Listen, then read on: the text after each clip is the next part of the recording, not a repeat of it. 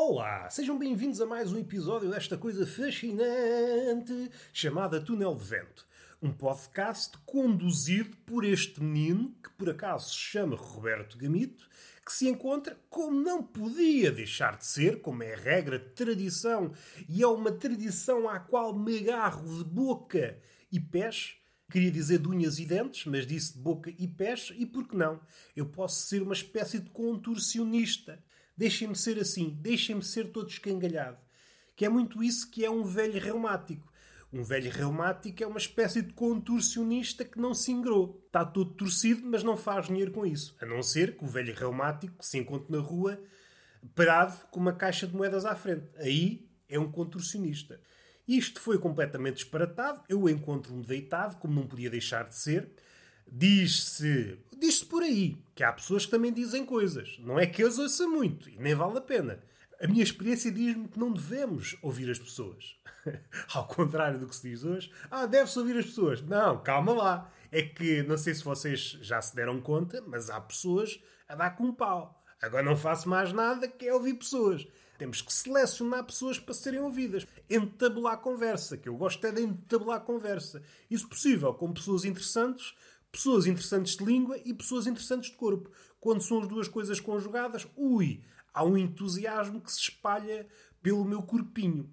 E isto aqui desembocava, evidentemente, em marotice. Já estava a entrar na esfera do engate. E aqui vocês não podem negar.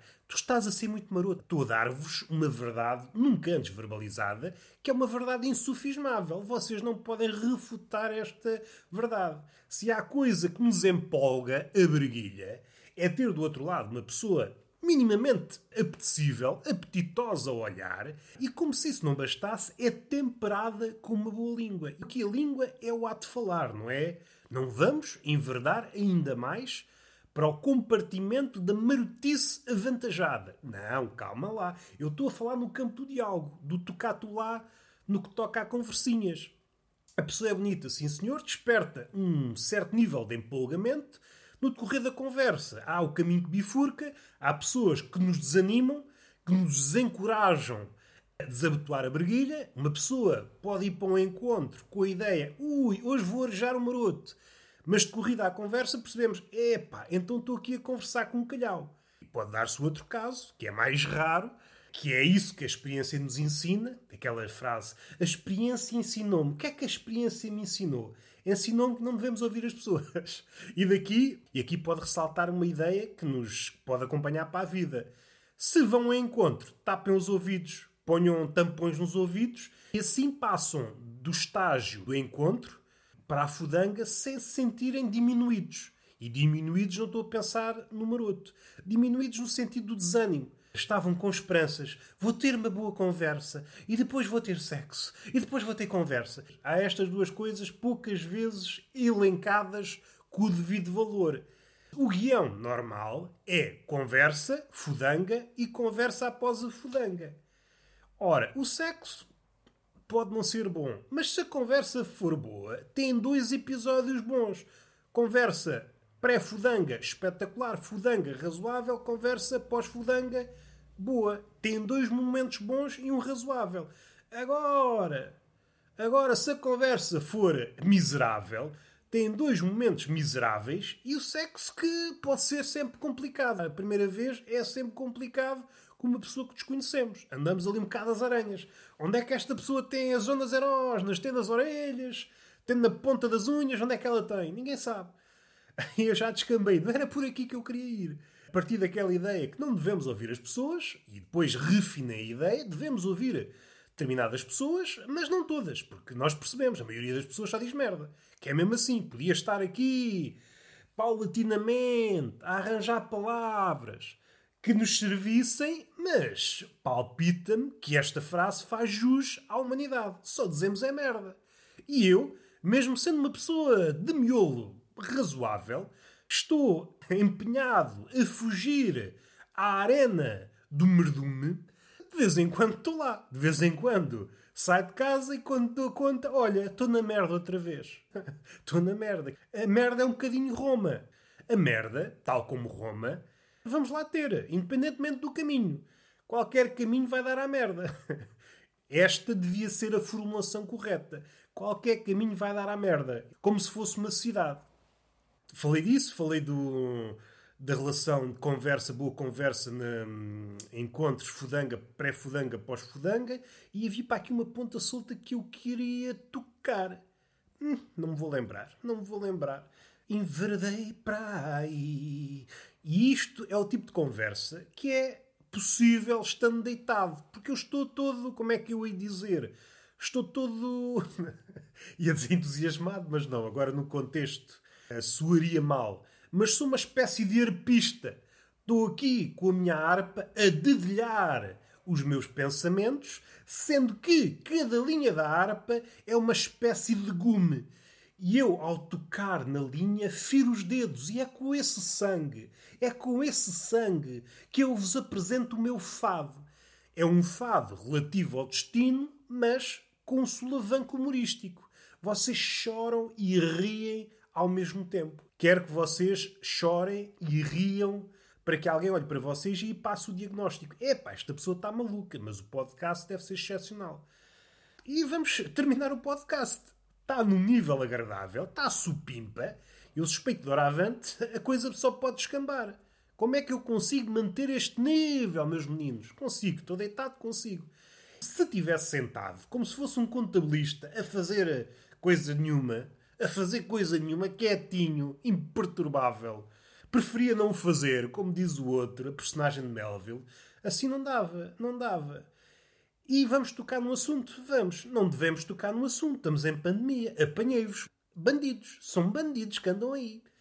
Como as minhas incursões ao mundo dito real, supondo que a casa é uma espécie de mundo real à parte. Eu estou a falar no mundo real exterior. Essas deambulações são muito reduzidas. Cingem-se aos passeios higiênicos, que é uma expressão engraçada, dado que volta e meia chego com os ténis todos cagados a casa, cagado no sentido em que pessoas, ao maior trânsito de cães a serem passeados, logo mais cagalhões nos passeios, e isto não é uma relação direta. Não quer dizer que mais cães, mais cagalhões. É assim, essa é uma relação direta. Mais, desculpem a matemática, mas sim, é uma relação direta. Mais cães, mais cagalhões. Agora vamos refinar. Não quer dizer que quanto mais cães no passeio, mais cagalhões no passeio. Porque o cão é conduzido por uma pessoa. E em princípio, essa pessoa, esse ser bípede, é provido de inteligência. Segundo ouvi dizer. E eu gostava de apostar as minhas fichas nisso.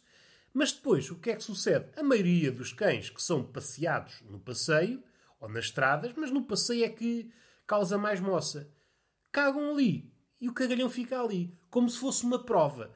Como se o dono foi passear. Olha, saiu de casa, onde é que eu vou? Onde é que eu vou passear o cão? Vou a Marte. Andaram, andaram, até um sítio ignoto que ninguém tinha ido. Epá, esqueci-me da bandeirinha para dizer que estive aqui. E o cão de repente começa a cagar. Olha, felizmente cagou. Assim já há uma marca de que estive aqui. E é muito isso que acontece. Os passeios estão a abarrotar de merda de cão. Uma pessoa às tantas está num passeio higiênico e parece que está naquelas provas militares a saltar de pneu em pneu, só que é de cagalhão em cagalhão, a tentar não tocar no cagalhão, mas há uma vez ou outra que uma pessoa pisa. Porque, parecendo que não, o que é que motiva a sair à rua? Arejar a cabeça. Uma pessoa anda à volta de casa, não há muita merda para ver, mas não posso cingir o meu passeio a olhar para o chão, não é? E de vez em quando, olha, lá vai o pé em cima do cagalhão. Vamos pensar um bocadinho. É triste, nunca vi ninguém a alegrar-se depois de pisar merda, a não ser que seja um maluco. Há de haver essa pessoa que ao pisar merda pensa, ui, o meu dia vai melhorar. Mas agora vamos tocar aqui numa coisinha, que é as pessoas que afirmam, quando não estão envolvidas nessa façanha que é pisar merda, quando estão de fora, costumam dizer isso. Quando estão num ato, esquecem-se que é pisar merda dá sorte. Vamos analisar esta expressão. Não faz sentido nenhum. Os cagalhões que eu tenho pisado nos últimos meses e nos últimos, vá, quase dois anos, já devia dar para ser milionário. Continuo na mesma. A não ser que seja um tipo de merda em específico. Tem que ser merda de uma determinada origem para que aí me faculta sorte. São frases um bocadinho desenchabidas. Mas vamos completar a volta. Ando aqui a gravitar à volta de casa e pouco vejo. Mas há um senhor que tem umas galinhas que foi alvo do rapinanço. Segundo ele, segundo ele não sei, mas ele deixou depois um cartaz, segundo ele, roubaram-lhe duas galinhas e um galo. E ele escreveu um cartazinho, não me lembro exatamente a, o que é que ele escreveu, mas a ideia é esta. Para a próxima, deixem duas sacas de trigo e uma de milho. E eu achei aquilo muito engraçado. Não está a atrapalhar a labuta alheia do larápio. O larápio olha para as galinhas, é pá, fazia-me falta, era duas galinhas e um galo. E leva. O proprietário dos galináceos não só põe, sim senhor, é a tua vida, leva lá o galo, leva lá as galinhas. Mas, em troca, deixa aqui um triguinho e um milho que é para as outras comerem. E eu achei aquilo engraçado. Não sei se é assim tão engraçado, mas a falta de episódios nas nossas vidas faz com que eu eleve isto a um patamar estúpido. Vamos respirar fundo. Então estamos em pandemia. Espetacular. E. hum, Estou-me a rir, não sei porquê. Sou estúpido. Sou estúpido, vamos assumir isso. Diz-se que o primeiro passo é a aceitação. E eu já aceitei. O quê? Não faço ideia. Pronto, mais uma camada de estupidez. Como se houvesse uma espécie de termómetro da estupidez e o mercúrio não parasse de subir. Enfim, não vamos por aqui. Em relação às vacinas, é um tema muito. hum, as picas. Ai, as picas, não posso levar picas.